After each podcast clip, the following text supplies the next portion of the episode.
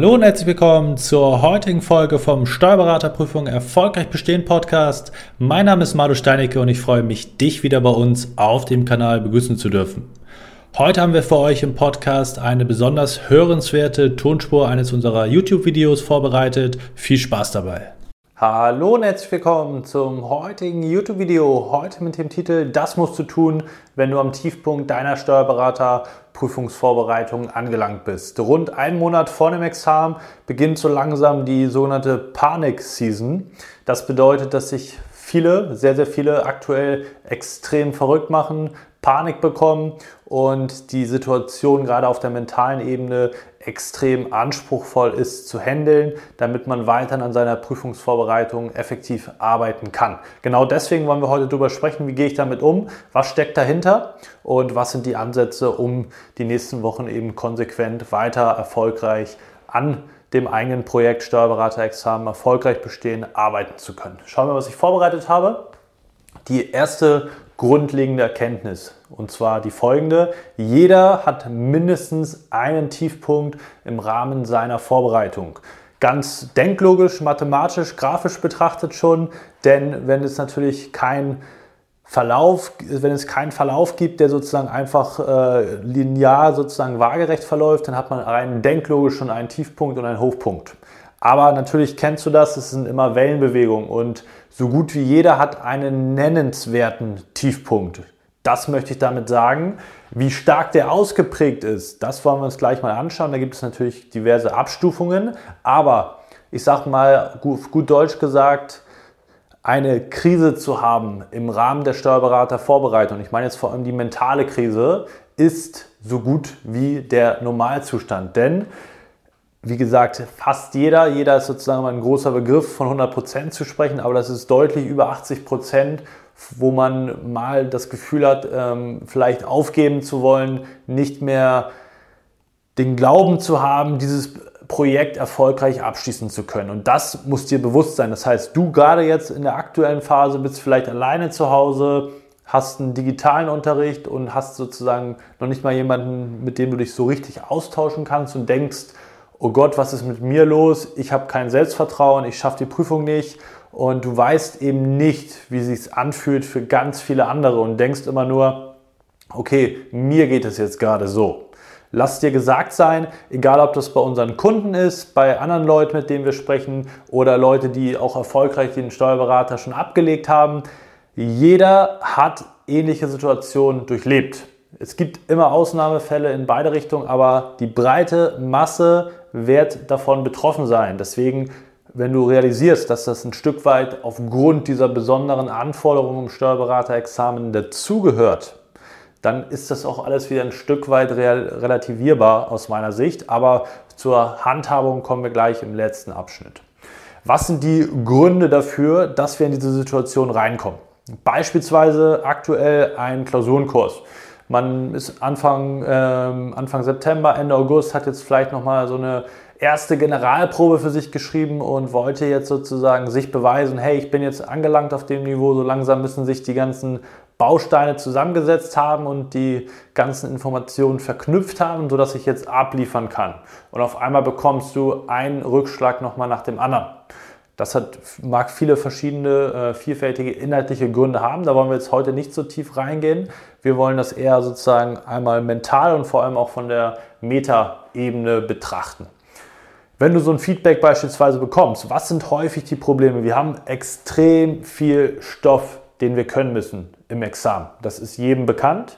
Und gleichzeitig gibt es auch in vielen Themenbereichen extrem hohe Anforderungen Beispielsweise, beispielsweise im Bereich der betrieblichen Umstrukturierung, Realteilung, Personengesellschaften, Ergänzungsbilanzen, Umwandlungssteuerrecht. Das ist für viele einfach, gerade wenn man das das erste Mal sozusagen erlernt, komplex. Das ist eine komplexe Materie.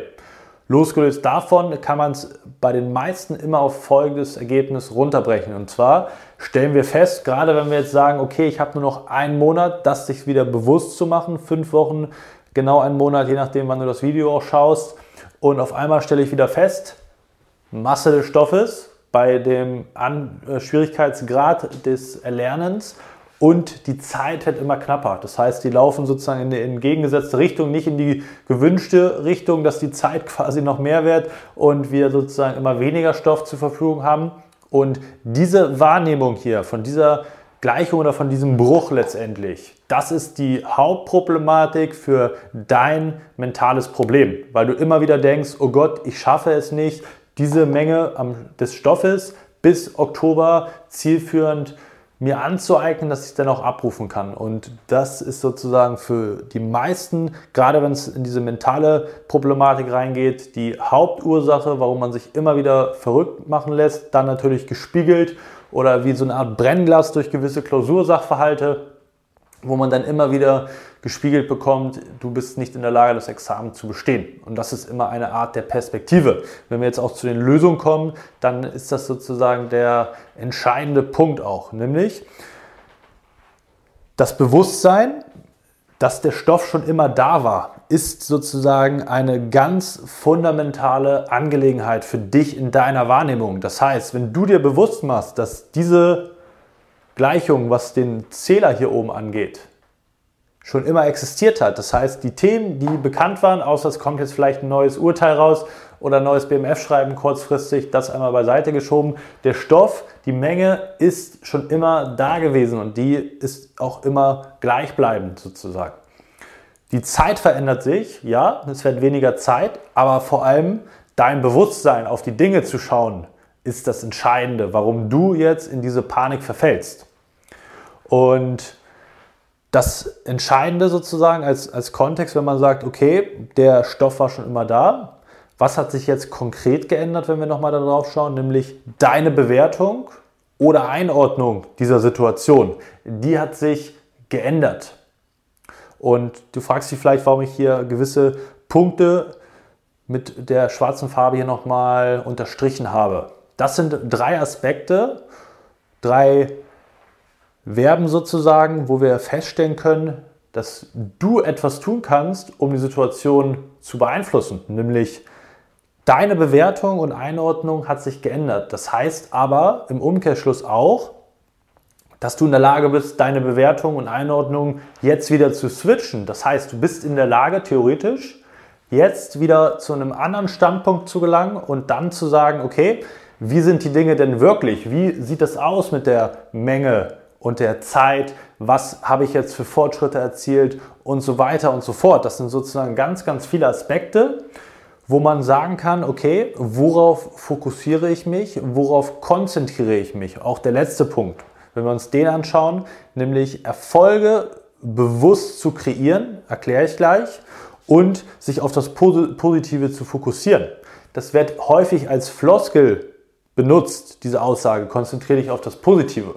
Die meisten wissen nur nicht, wie sie das hinbekommen. Und deswegen wird das immer so salopp abgetan im Sinne von, ja, das ist leicht gesagt, äh, reden und erzählen kann man das viel, aber es gibt Möglichkeiten, beispielsweise durch den ersten Punkt, sich konsequent auf einen Abschnitt zu fokussieren. Und ich meine jetzt gar nicht inhaltlich, sondern ich meine auf die Dinge selbst. Weil wenn wir sagen, dass gerade dieser Punkt hier, festgegeben ist, der stand von Anfang an fest und wir uns jetzt sozusagen auf die Hälfte konzentrieren, die ich bereits kann oder was die meisten jetzt tun und was zu diesem mentalen Problem führt, ist nämlich sich auf die andere Hälfte zu konzentrieren, nämlich auf das, was wir noch nicht können. Und da sozusagen diese gesamte Energie, den gesamten Fokus drauflegen und natürlich zieht einen das runter. Wenn ich mich permanent gedanklich nur damit beschäftige, ich kann dieses nicht, jenes nicht und das muss ich auch noch lernen, anstatt sich sozusagen auch mental immer wieder bewusst zu machen, das kann ich schon, das sind essentielle Themen, das sind Klausurenklassiker und, und, und. Was sind die Bausteine, die dich erfolgreich machen werden? Und dieser Punkt, Erfolge zu kreieren. Es gibt super viele Hürden im Rahmen deiner Vorbereitung. Beispielsweise, das wird jeder kennen, du schreibst jetzt gerade eine Klausur.